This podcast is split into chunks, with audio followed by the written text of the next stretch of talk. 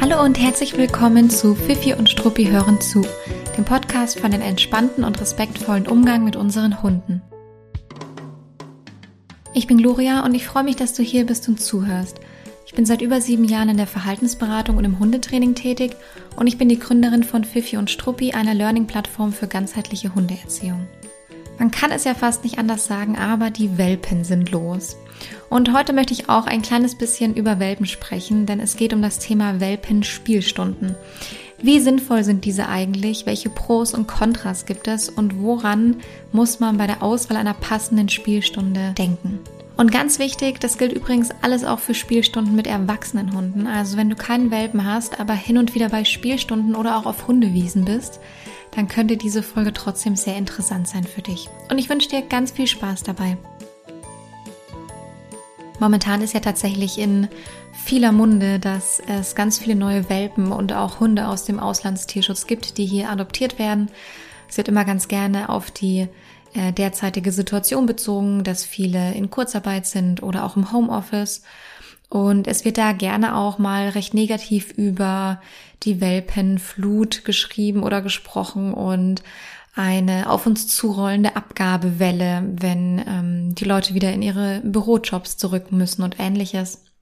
Ich muss sagen, ich sehe das nicht ganz so negativ, weil ich selbst super lange die, die meiste Zeit meines Tages in einem Bürojob gearbeitet habe und weiß, dass man einfach ein Zeitfenster benötigt, um einen Welpen aufzunehmen oder auch einen Hund aus dem Tierschutz aufzunehmen.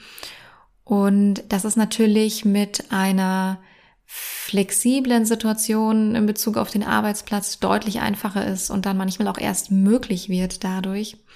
Mm, ich glaube trotzdem, dass es sich der ein oder andere etwas leichter vorgestellt hat, als er sich entschieden hat, einen Hund aufzunehmen und zu adoptieren. Und ich glaube, dass da die Nerven wahrscheinlich ganz schön auf die Probe gestellt werden. Jetzt vielleicht nicht unbedingt von dir, das weiß ich nicht.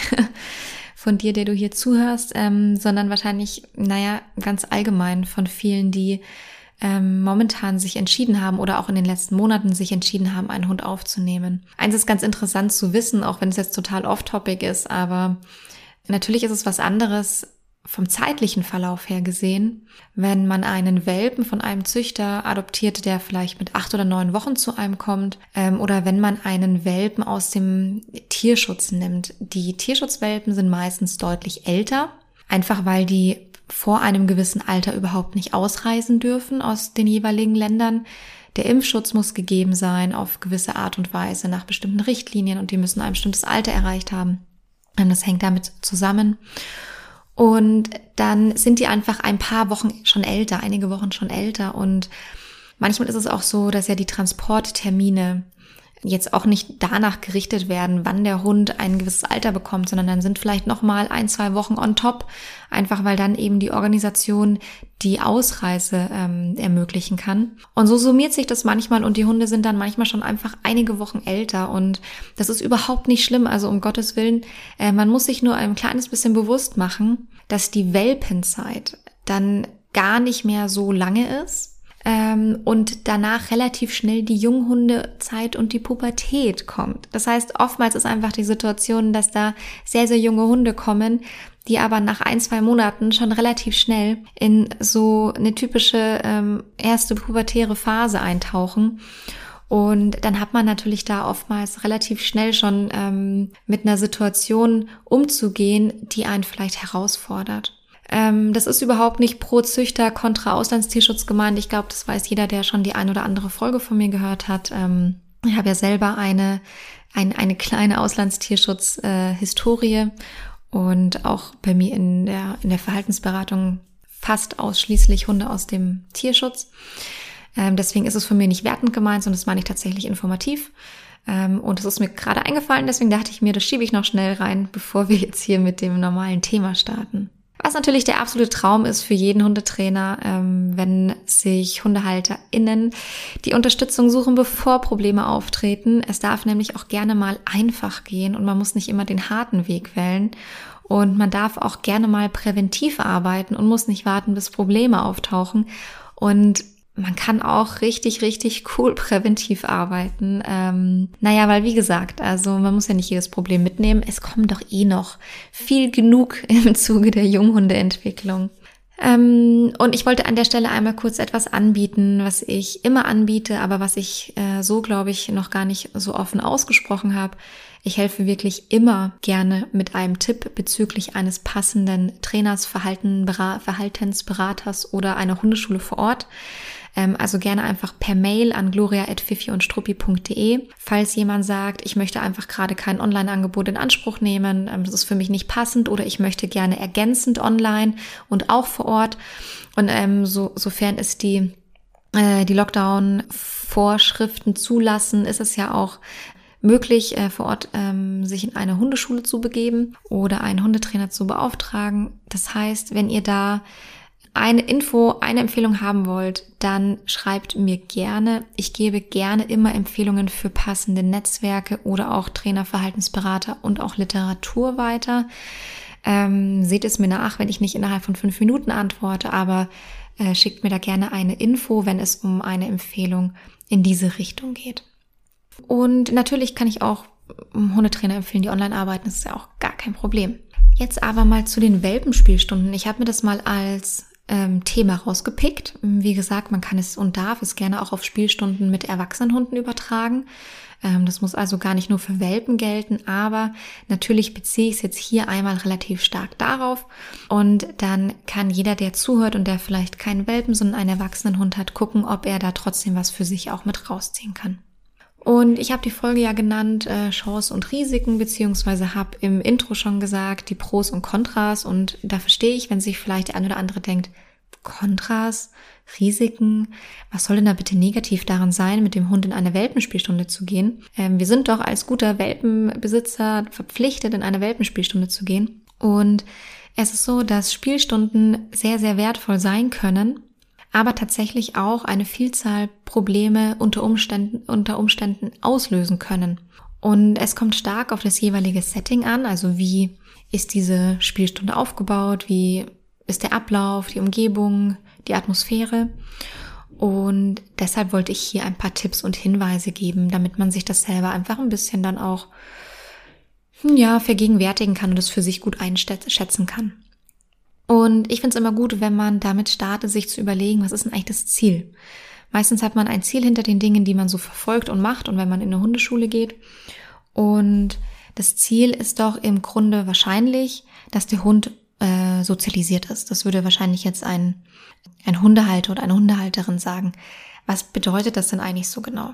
Und ich will es mal gerne mit ein bisschen anderen Worten sagen und will jetzt überhaupt nicht eine ähm, Definition bezüglich Sozialisierung hier ähm, äh, runterrattern, sondern im Grunde ist das Ziel, dass der Hund entspannt und freundlich in Hundebegegnungen reingehen soll.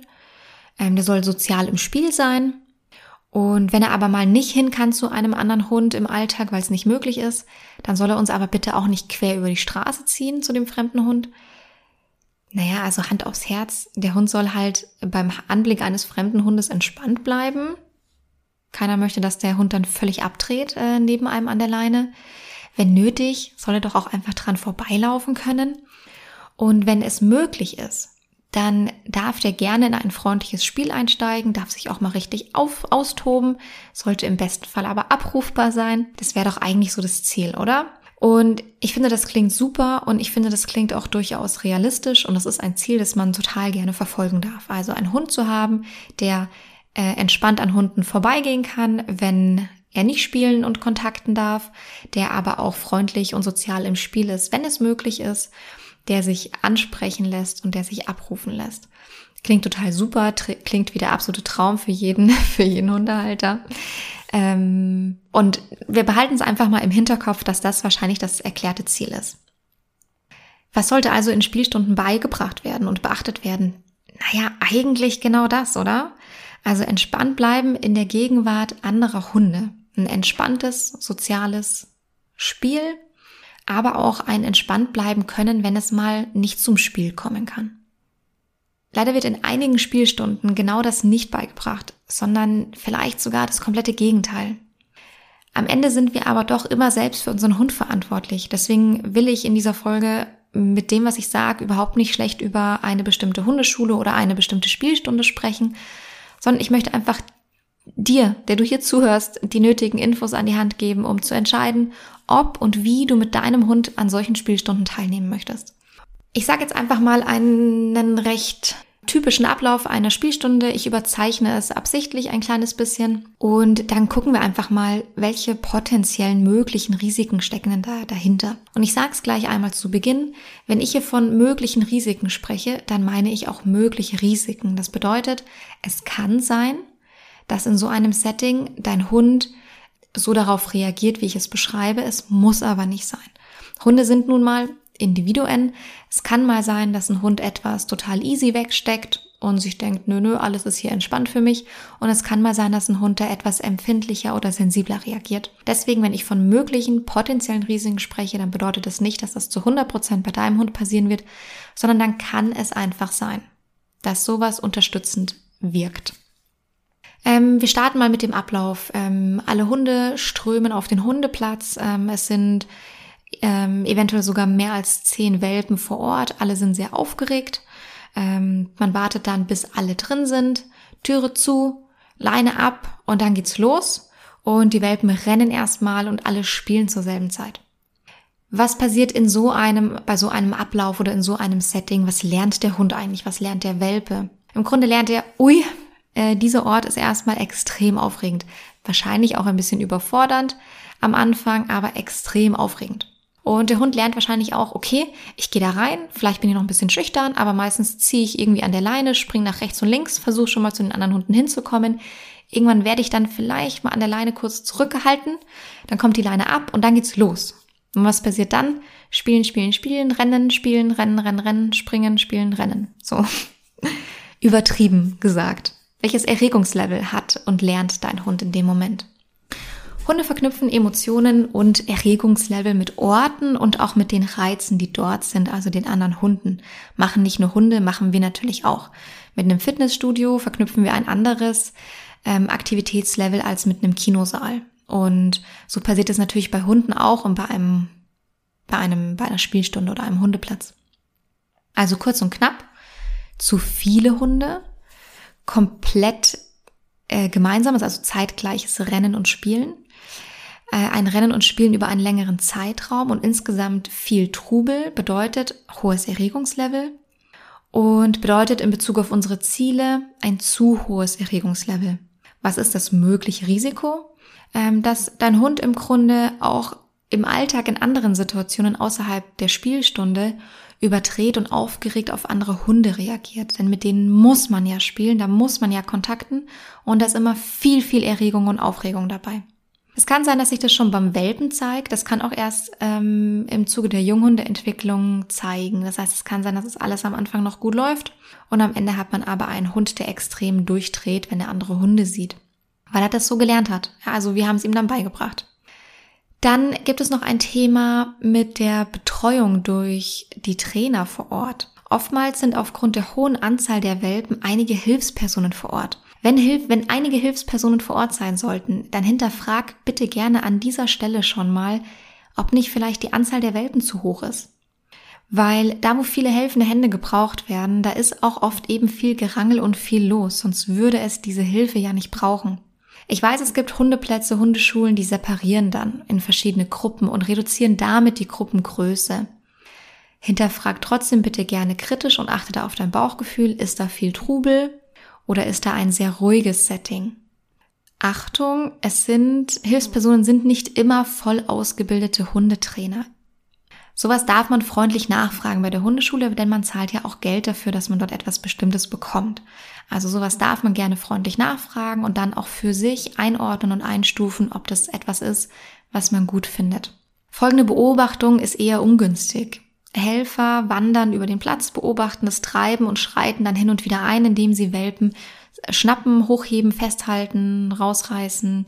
Manchmal sogar aus einer rennenden Sequenz. Also es rennen irgendwie drei Welpen hinter einem her. Der Helfer denkt sich, oh, das ist jetzt für den einen, der vorne rennt, ein bisschen ungünstig und greift dann rein und pickt sich den einen oder anderen der hinterherrennenden. Die Intention verstehe ich, aber dieses Rauspicken ohne Vorwarnung ist nicht ganz so ohne für die Welpen. Was ist hier das Risiko wieder dahinter, das mögliche Risiko? Hunde finden es nicht angenehm, wenn sie ohne Ankündigung oder Vorwarnung ganz prompt und überraschend von fremden Menschen gegriffen, gepackt, festgehalten oder hochgehoben werden. Was kann passieren? Hunde können schreckhaft und oder abwehrend gegenüber Armen, Händen und allgemein dem angefasst werden und hochgehoben werden reagieren. Und es kann einem sowohl mit einem äh, Welpen von einem Züchter oder einer Privatzucht passieren, als auch mit Hunden aus dem Auslandstierschutz, wobei Hunde aus dem Auslandstierschutz oftmals eine Tendenz dazu haben, sowas unangenehmer zu finden. Das nur als kurze Info. Was ist im Alltag besser oder auch besser, wenn, ähm, wenn ihr da in Spielstunden stärker selber involviert seid? Nicht ohne Ankündigung greifen, ähm, lieber mit einer ähm, dünnen Schleppleine, also direkt ähm, nicht direkt den Hund greifen, sondern dann über eine dünne Schleppleine arbeiten. Ja, natürlich geht es mit den Schleppleinen nicht in einem Spielstundensetting, ähm, wenn da so, so viele Hunde auf einmal miteinander spielen. Also auch hier wieder Anzahl der Hunde hinterfragen und für euch in eurem Alltag geht ihr ja wahrscheinlich jetzt nicht mit 10, äh, 15 Welpen gemeinsam spazieren, sondern eben mit eurem und dann ist es immer sehr, sehr angenehm und praktisch, wenn da eine dünne drei oder fünf oder sieben Meter Schleppleine dran ist. Dann müsst ihr nicht direkt euren Hund greifen und könnt mit Ankündigung so eine Leine hochnehmen, könnt mit Ankündigung dann ähm, euren Hund auch mal aus einem Spiel rausnehmen. Äh, Im besten Fall lässt man das Spiel gar nicht so stark überdrehen, sondern schafft einen Rahmen, in dem die Hunde so angeleitet werden, dass sie entspannt miteinander spielen können und sich auch selber wieder eigenständig runterregulieren können, aber das ist am Anfang vielleicht eben noch nicht immer der Fall. Dann ist es manchmal so, dass es Fragerunden gibt. Und dann ist es auch manchmal so, dass während der Fragerunden die Info gegeben wird, wenn dein Welpe quengelt, dann steig einfach auf die Leine, dann beruhigt er sich und dann ignoriere den einfach. Dieses einfach auf die Leine steigen ist keine Entspannungsübung. Es ist einfach ein, ich steige jetzt auf die Leine und du kannst dich jetzt nicht mehr bewegen. Das ist nicht die Definition von Entspannung und auch keine Entspannungsübung. Es ist einfach das, was es ist. Es ist ein, ich steige auf die Leine und du kannst dich nicht mehr bewegen, aber es ist keine Entspannungsübung. Ich will es jetzt nicht über alle Maßen verteufeln, aber es ist eben das, was es ist. Ich steige auf die Leine, ich schränke den Hund räumlich ein.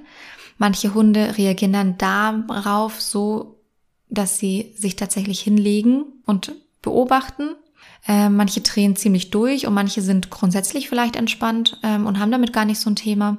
Nichtsdestotrotz, ich will einfach nur kurz sagen, es ist, was es ist, aber es ist keine Entspannungsübung. Man bringt hier nicht Entspannung bei. Ähm, jetzt habe ich hier äh, Risiken aufgeführt, die bei einem falschen Ablauf ist jetzt sehr wertend gemeint, bei einem, Ab bei einem Ablauf wie beschrieben existieren können.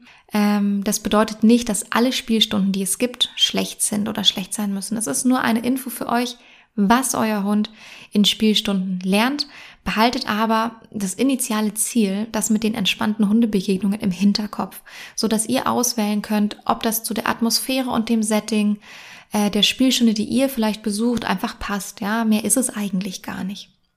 Und eine kleine Info noch am Rande. Die 60 Minuten sind mit so einem Ablauf ähm, zu lang und zu überfordernd oftmals. Die Hunde fallen danach auch manchmal wie Steine tot in ihr Bettchen. Das bedeutet nicht, jetzt ist der Hund aber mal ausgelastet, sondern das bedeutet, der ist völlig erschöpft und muss sich erholen. Und auch hier wieder, unsere Hunde sollen Hundebegegnungen und Spiele mit anderen Hunden ja nicht mit einer marathonähnlichen Belastung gleichsetzen, sondern ja eigentlich, ich kann mich nur wiederholen, mit Entspannung, Spaß und Spiel.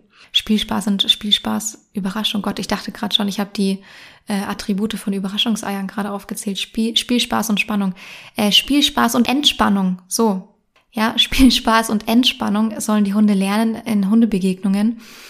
Und nach einem entspannten Treffen darf man gerne zufrieden und müde ein Nickerchen machen, aber man sollte nicht in einen komatösen Tiefschlaf verfallen, der auffällig ist für euch. Ja, also wenn du dir denkst, boah, der ist jetzt aber auffällig, äh, fix und fertig, dann kann das schon einen Rückschluss darauf geben, dass der vielleicht überfordert und zu sehr erschöpft wurde in dieser Zeit.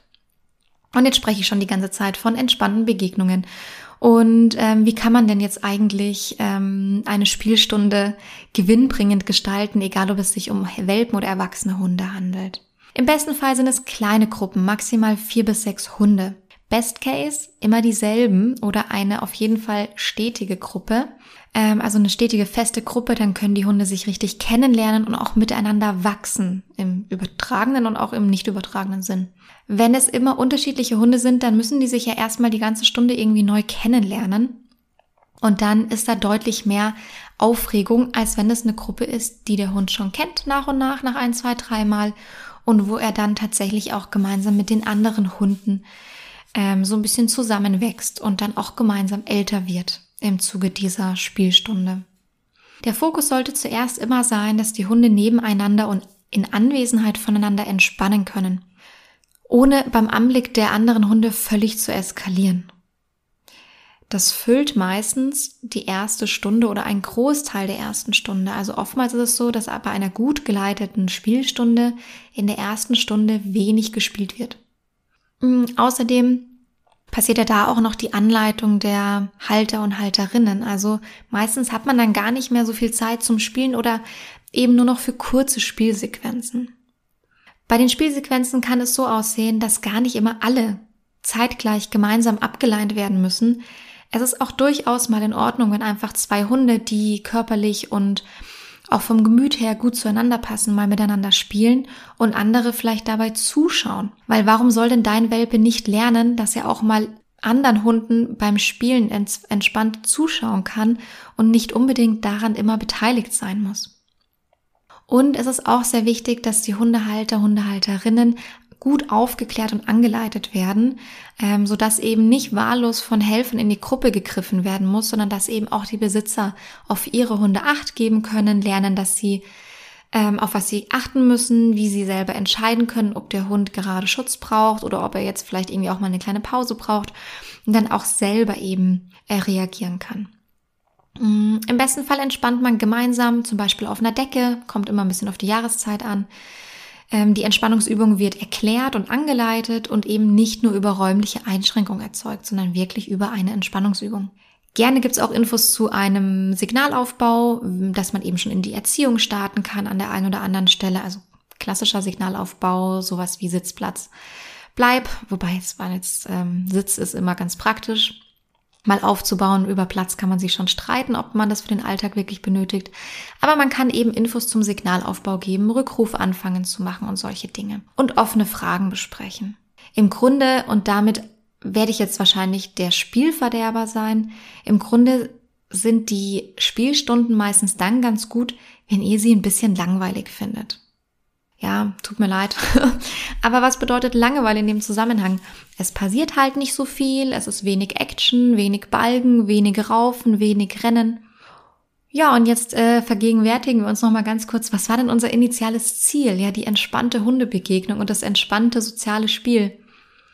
Da passiert halt auch im besten Fall dann in der Spielstunde nicht immer viel Action und viel Balgen und viel Raufen. Man bekommt halt schon, was man verstärkt. das äh, muss man sich im Hinterkopf behalten. Ich habe euch noch drei wichtige Tipps vorbereitet, die das Thema abrunden und auch ein bisschen zusammenfassen. Und bevor ich euch diese drei Tipps gebe, möchte ich noch eine kurze Ankündigung machen zum Thema Welpen und dem Start in die Welpenerziehung, Sozialisierung und dem Bindungsaufbau findet am 8.4. ein Webinar auf Fifi und Struppi statt. Wenn ihr einen Welpen habt, bekommt oder vielleicht jemanden kennt, der einen Welpen hat oder einen Welpen bekommt, dann gebt das gerne mal weiter und guckt euch das an auf der Website. Ähm, man darf es sich manchmal einfach machen, indem man präventiv vorgeht und nicht wartet, bis Probleme auftauchen. Und da würde dieses Webinar auf jeden Fall einen großen Teil dazu beitragen. Den Link findet ihr im Beschreibungstext, beziehungsweise gebt ihr einfach fifi und struppi.de ein und dann findet ihr das alles. Und für alle, die sich jetzt vielleicht denken, huch, ähm, ich höre die Podcast-Folge leider erst nach dem 8.4., das ist überhaupt kein Problem. Ähm, es gibt auf der Website immer auch Aufzeichnungen von den Webinaren, die schon stattgefunden haben und guckt da doch einfach gerne auf der Website nach. So, jetzt kommen wir noch zu unseren drei Tipps. Der erste Tipp ist, überprüft eure Ziele. Das habe ich jetzt schon so oft gesagt, aber ich will es nochmal zusammengefasst sagen. Was wollt ihr später an der Leine haben? Was oder wen wollt ihr später an der Leine haben? Ein Hund, der eine Hundebegegnung mit viel Aufmerksamkeit, mit viel Spiel, mit viel Erregung verknüpft oder vielleicht doch lieber ein Hund, der Begegnungen mit Entspannung kennengelernt hat, der ansprechbar bleibt, der, wo es eben nicht nur dieses äh, Haut drauf und Spiel gibt, sondern auch mal ein entspanntes Vorbeigehen. Und hinterfragt dann kritisch, was in den Spielstunden vermittelt wird und was euer Hund lernt. Tipp Nummer zwei. Sucht euch doch gerne einen Welpen in eurer Nachbarschaft und geht gemeinsam spazieren. Im besten Fall ist es ein Welpe in einem ähnlichen Alter, in einer ähnlichen Größe, aber das kann ja auch mal ein bisschen variieren, wenn es vom Gemüt her einfach gut passt und die beiden sich einfach gerne mögen.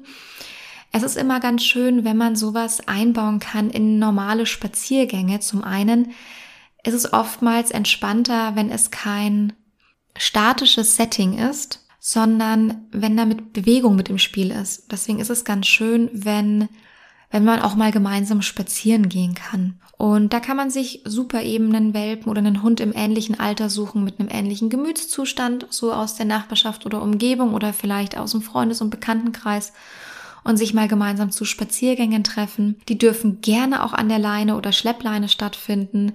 Ähm, da muss es nicht nur um Spiel gehen, da darf man auch mal gemeinsam Reize erkunden, ähm, Erkundungsverhalten zeigen, durchs Gras schnüffeln. Ähm, das ist immer ganz schön, weil der Fokus eben nicht nur dann auf dem anderen Hund ist und auf einem hohen Erregungslevel in Bezug auf den anderen Hund, sondern dass auch so ein gemeinsames Erkunden dann oft möglich ist.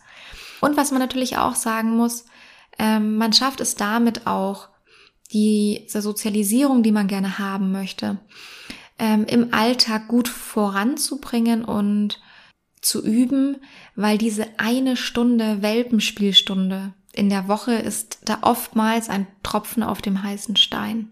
Je nachdem, was dort vermittelt wird. Wenn dort nachhaltig Informationen vermittelt werden, dann ist es natürlich was, was euch noch viel, viel mehr im Alltag bringt. Aber ich sage jetzt mal so in Bezug auf das Kennenlernen von Reizen und von Hundebegegnungen ist der All, nimmt der Alltag den größeren und wichtigeren Teil ein, weil es ja viel, viel mehr Stunden in der Woche sind, die ihr alleine spazieren geht, also allein im Sinne von nicht in einer Hundeschule seid. Ähm, und deshalb gerne sowas eben auch auf Spaziergängen einbauen. Ähm, in einer Traumvorstellung von mir sucht ihr euch jemanden mit einem Hund, der eben gut zu eurem Hund passt und auch zu eurer Trainingsphilosophie passt. Es ist natürlich ungünstig, wenn ihr versucht, mit eurem Hund sehr nett und sehr positiv umzugehen und der andere Hund wird die ganze Zeit nur ermahnt und angeschissen. Dann färbt es natürlich stimmungsmäßig auch auf euren Hund ab. Kleiner Querverweis auf meine Podcast-Folge zur Stimmungsübertragung. Also im besten Fall ähm, hat man da schon jemanden so an der Seite, der dann nach ähnlichen Prinzipien arbeitet. Aber ja, ich weiß, dass, ähm, dass es da nicht immer die absolut ideale Situation geben kann. Mm, der dritte Tipp, ähm, Begegnungen aus der Ferne, sind übrigens auch Hundebegegnungen. Also wenn euer Hund einen Hund aus der Ferne sieht ähm, und es nicht zu einem Nahkontakt kommt, dann zählt es trotzdem als Hundebegegnung. Denn euer Hund nimmt den anderen Hund wahr, der versucht zu kommunizieren, der riecht vielleicht, schnuppert vielleicht, mit wem er es da zu tun hat. Der ist da irgendwie gerade involviert, ähm, wenn er darauf reagiert. Deswegen zählt das auch zu einer Hundebegegnung. Die meisten Hunde, vor allem im städtischen Umfeld, haben nie zu wenig, sondern oftmals zu viele Begegnungen im Alltag. Ähm, denn vor allem, wenn man auch diese Begegnungen aus der Ferne da mal mit reinrechnet, hat man ja am Tag, ich will es gar nicht aufrechnen, aufsummieren, im städtischen Umfeld viele Begegnungen. Und deswegen ist es auch mal total fein, wenn da nicht jeden Tag eine Begegnung im Nahkontakt möglich ist. Bringt eurem Hund gerne bei, dass er Hunde aus der Ferne ruhig anschauen kann dass ihr vielleicht kurz stehen bleibt, also du bleibst stehen, wenn dein Hund stehen bleibt, du lässt deinen Hund kurz gucken, du kannst es mit freundlichen, ruhigen Worten verstärken, du kannst deinem Hund auch eine Futterbelohnung geben in solchen Momenten, dein Hund lernt dann, ähm, dass er sich auch in solchen Momenten mal an die orientieren und an dich wenden kann, dass bei dir auch etwas Gutes passiert und eben nicht nur das aufregende, tolle, spannende beim anderen Hund. Und dann könnt ihr den gerne kurz einfach entspannt anschauen, den anderen Hund. Der geht vielleicht völlig desinteressiert an euch vorbei, das ist ja möglich. Und dann wartest du gerne, bis du wieder ohne Zug auf die Leine, auf die, auf der Leine weitergehen kannst mit deinem Welpen. Also eine ganz entspannte, ruhige Begegnung, für die du dir Zeit nimmst und Zeit lässt, obwohl sie vielleicht nur in Anführungszeichen in der Ferne stattfindet oder aus der Ferne stattfindet. Genau. Das sind so noch meine drei Haupttipps.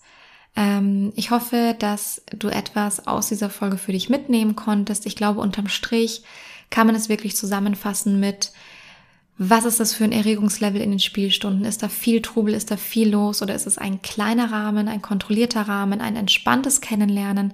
Das ist, was die größten Unterschiede macht. Ähm, ich habe wahrscheinlich nicht alles jetzt gesagt, was man zu dem Thema Spielstunde sagen kann. Ich habe gesagt, was ich heute als wichtig empfunden habe und was ich wichtig finde für den Einstieg in das Thema. Ähm, wenn du da noch tiefer einsteigen möchtest, ich habe es schon kurz angekündigt, am 8.4. findet ein Welpen-Webinar statt. Ähm, wenn du wissen willst, um was es da geht, das ist auf der Website beschrieben. Guck dir einfach an und guck, ob es für dich passend ist.